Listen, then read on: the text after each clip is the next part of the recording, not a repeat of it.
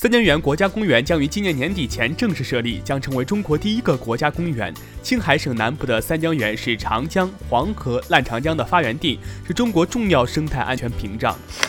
张辉表示，这次疫情到现在为止没有结束，全世界的疫情可能要连续一到两年，也就是说，在未来三个月以后或三个月当中，都有可能整个世界会重启。整个世界重启的一个标志，就是我们会有越来越多的输入性偶发病例。五月二十二号，陈海怡称，设立少年司法矫教制度，能够保证未成年人犯罪后得到监管。他提出，可使用电子定位装置对犯罪未成年人进行社区强制矫教。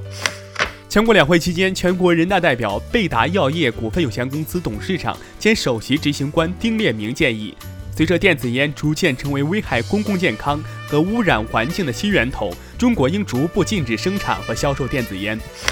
五月二十号，第十三届全国人大代表《红高粱》猎狐的编剧赵东陵发布文章，关于建立污点一人使用和惩戒机制的建议案，建议由国家新闻出版广电总局责成，由中国广播电影电视社会组织联合会制定设立污点一人使用管理和惩戒制度。二十二号晚，篮球世界传来噩耗：NBA 前犹他爵士主帅杰里斯隆因帕金森去世，享年七十八岁。中国邮政定于六月一号发行动画《葫芦兄弟》特种邮票一套六枚，全套邮票面值为六点四零元，计划发行数量七百五十万套。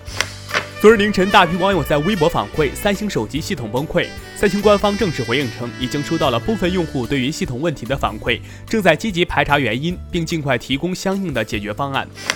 今日早间，香港经济日报报道称，网易计划最快六月启动香港 IPO。计划集资十亿到二十亿美元。网易与京东的第二上市预计将相差一至两周。